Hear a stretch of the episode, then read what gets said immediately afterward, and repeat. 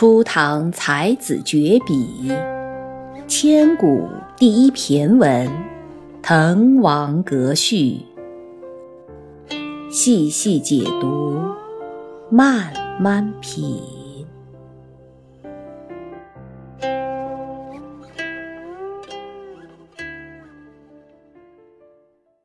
这个都是景，那我们再往下看第四段，他开始抒情了。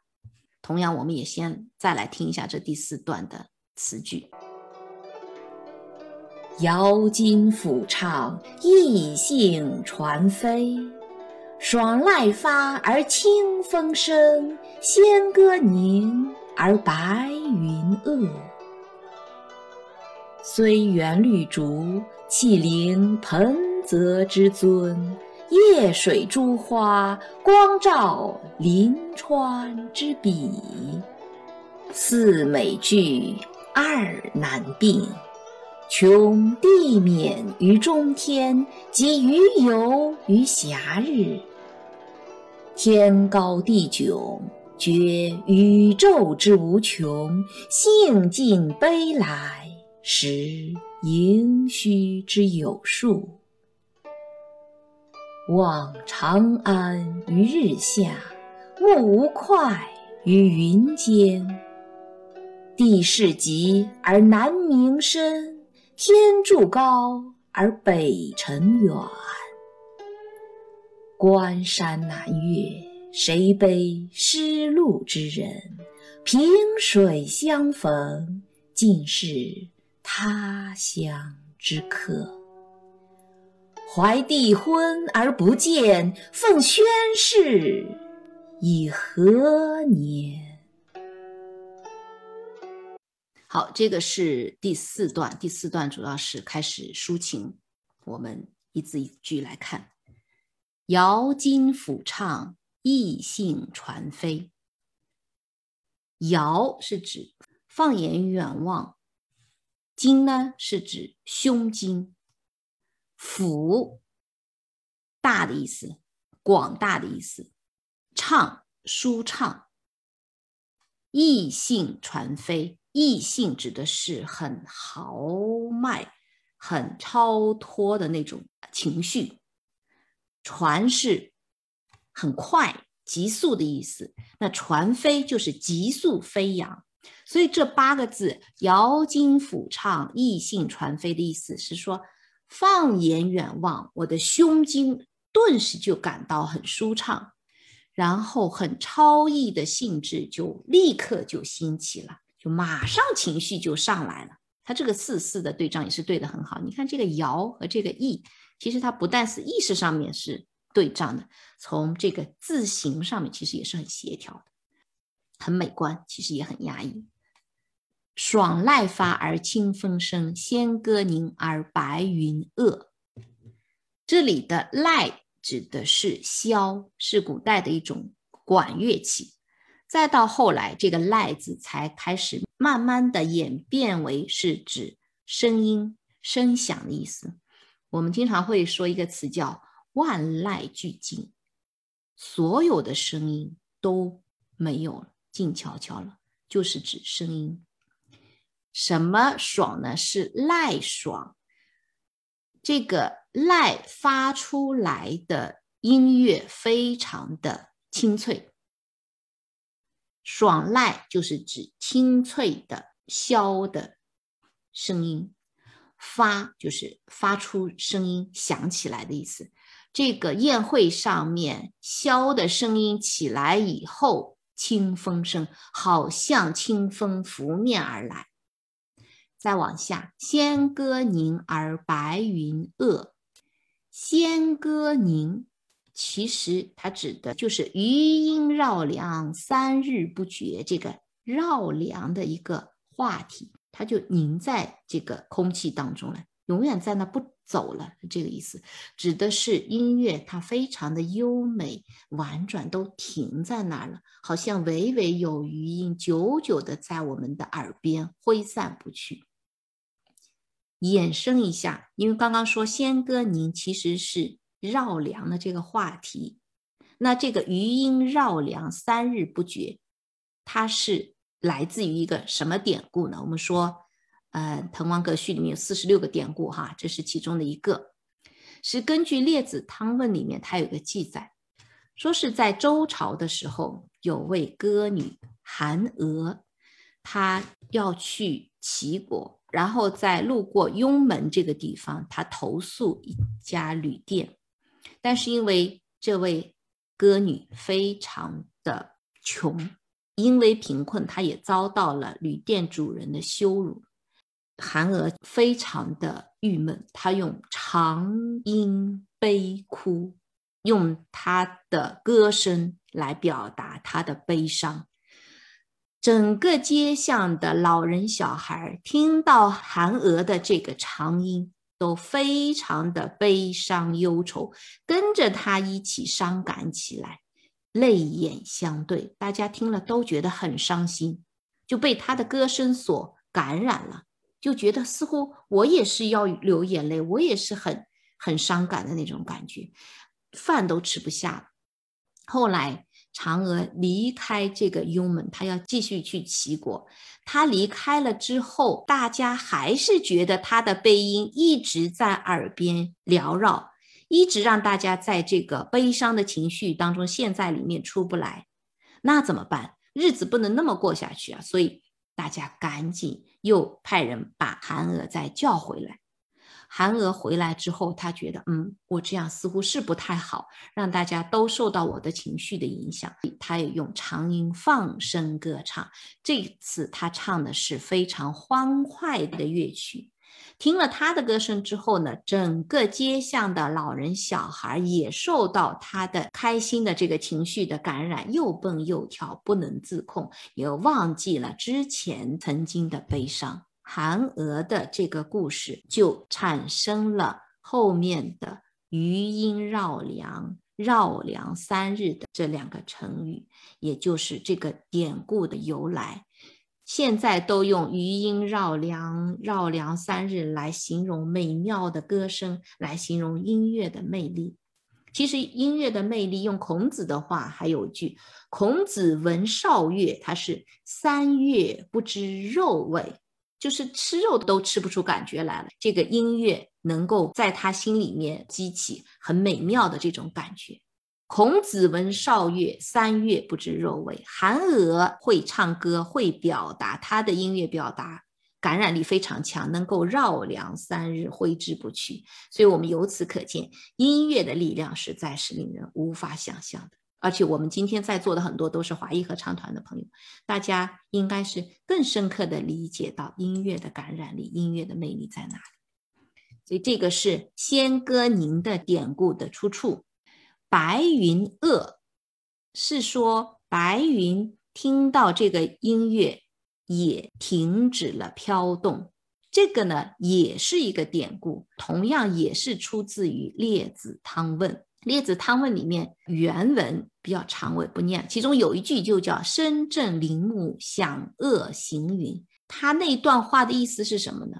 是说有个叫薛谭的人，他向秦青学唱歌。薛谭是徒弟，秦青是师傅。那在还没有完全学会秦青的唱歌技能之后呢？这位徒弟薛谭就觉得，嗯，我好像已经学的差不多了，我似乎可以出师了。我是想离开我的师傅，要另立门户去了，我要自己出去闯荡去了。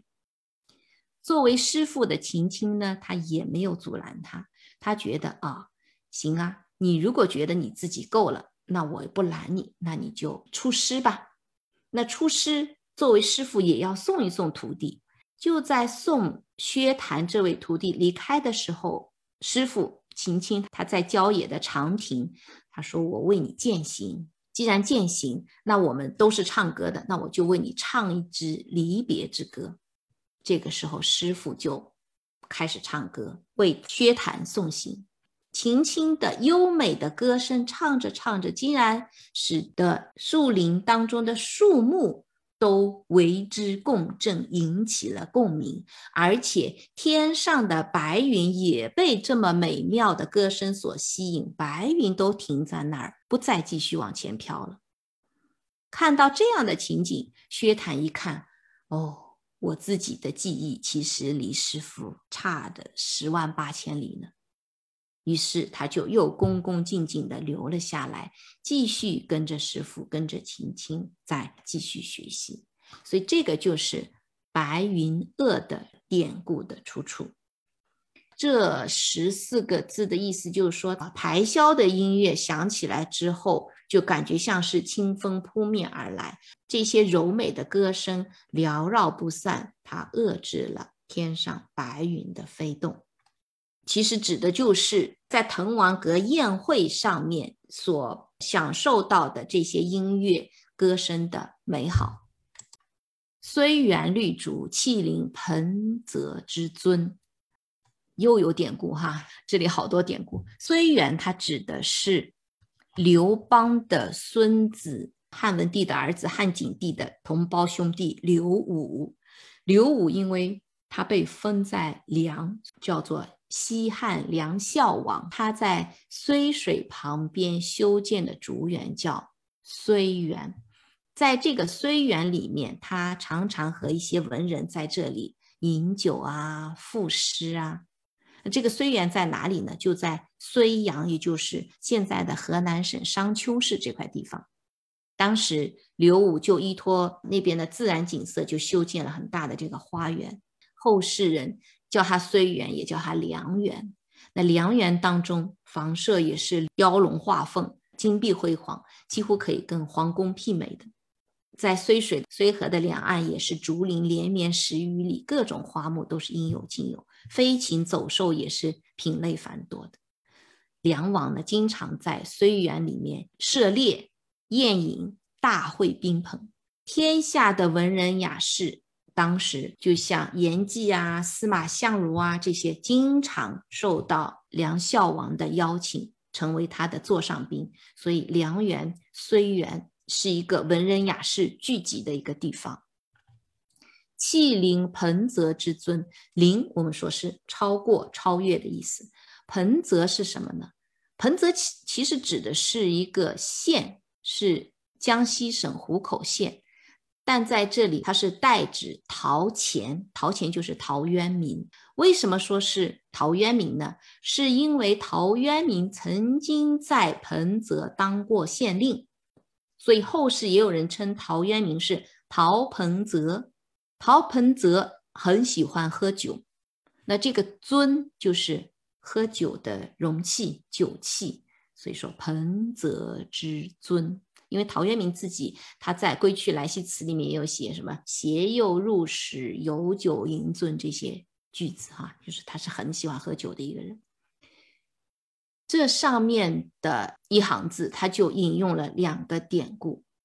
他说：“我们现在在滕王阁上面的这次聚会，就像是在睢园竹林里面的聚会，宴会上面的人的酒量超过了。”陶渊明为什么要用陶渊明来作为一个对照？因为陶渊明是一位文人雅士，能喝酒，能写诗，他是以此来描写在座的各位宾客的这种豪爽善饮的气概。他们不仅豪爽善饮，而且文采很好。好在哪里呢？他怎么写？他说：“夜水珠花。”光照临川之笔，又是有典故啊。夜水是指的现在的河北省临漳县这一带，当时也是指腋下哈这个地方。腋下是一个什么地方呢？是曹魏兴起的地方。我们所说的三曹，曹操和他的儿子曹丕、曹植。这三曹经常在腋下、腋水聚集一起写诗，就有点像《兰亭集序》一样哈，动不动大家文人聚一聚，写写东西。夜水珠花在这里其实用的是三曹当中曹植写过的一首诗，叫《宫宴诗》里面的一句话：“秋兰披长坂。”珠花冒绿池，这个珠花应该念成花哈，就是同那个草字头的那个花，是指红色的花，在这里指的就是芙蓉花。秋天的兰草覆盖着长长的坡地，红色的荷花布满了绿色的池塘。曹植他是三曹之一，他是建安文学之集大成者。一个典故就是他可以七步成诗，他有七步之才。走七步，一首诗就出来了。诗评里面评说曹植说说他的诗是骨气奇高，词采华茂。他在这一首诗里面用的这个批，用的这个茂，可以显现得出他在选字用字上面的独具匠心。在这里呢，夜水珠花拿的是曹植的这个典故。光照临川之笔，临川指的是一个郡的名称，是在现在的江西省的抚州市，但是它在这里也是代指，就像彭泽是代指陶渊明一样，临川代指的是谢灵运，因为谢灵运曾经在临川当过临川内史。谢灵运是南北朝时期很杰出的诗人文学家。他的文章之美，在《宋书》里面说他是江左末代啊，别人都比不过他的。所以这句分句“夜水珠花光照临川之笔”是借用了诗人曹植，借用了谢灵运来比拟参加宴会的这些文人雅士。就像当年的曹植，他能够写出那么美丽的诗句。今天参加滕王阁宴会的这些文人们，他们的文采胜过了临川内史谢灵运。所以总的来说，都是在夸夸这些聚在一起的文人骚客们的才气之高、素质之高、豪爽气之高。